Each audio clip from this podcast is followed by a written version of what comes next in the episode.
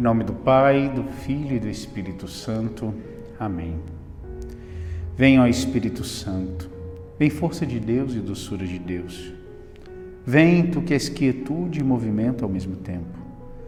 Renova a nossa coragem, preenche nossa solidão no mundo, cria em nós a intimidade com Deus. Já não dizemos como o profeta vem dos quatro ventos, como se ainda não soubéssemos de onde vence.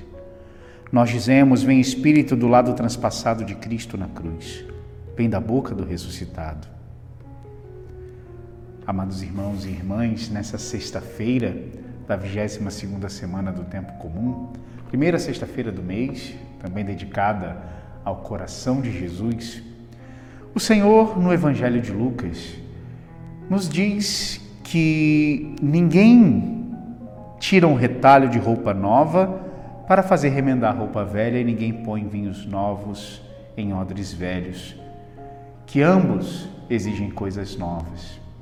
E diz isso no contexto da legalidade ou né, da fixação moralista do jejum naquele momento. Jesus ele diz que quando o noivo está no meio dos amigos, os amigos não jejuam. E o Senhor então nos vem falar sobre a novidade da vida cristã, que não é guiada simplesmente por preceitos, mas por algo novo que o Senhor traz e que o Evangelho de João vai nos dizer que é o amor. São Paulo, na primeira leitura, diz que ele não julga a si mesmo, tem a consciência tranquila e que ninguém deve julgar, mas deixar que Deus julgue. Ou seja, São Paulo nos ensina, à luz do Evangelho de hoje, que nós precisamos de um critério maior para o juízo.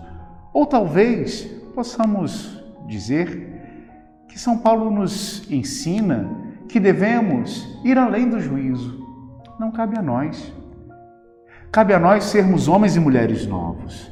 Cabe a nós estarmos sob o regime do Espírito e da graça. E o demais, cabe a Deus. Meus irmãos, que liberdade nos dá essa postura. Sermos livres diante daquele que está conosco, diante daquele que nos conquistou, o que jamais atividade ou atitude humana alguma poderia conquistar o fato de sermos filhos de Deus. Portanto, vivamos como filhos e não como escravos. E o demais, confiemos à misericórdia do justo juiz. Abençoe-vos Deus Todo-Poderoso, Pai Filho e Espírito Santo.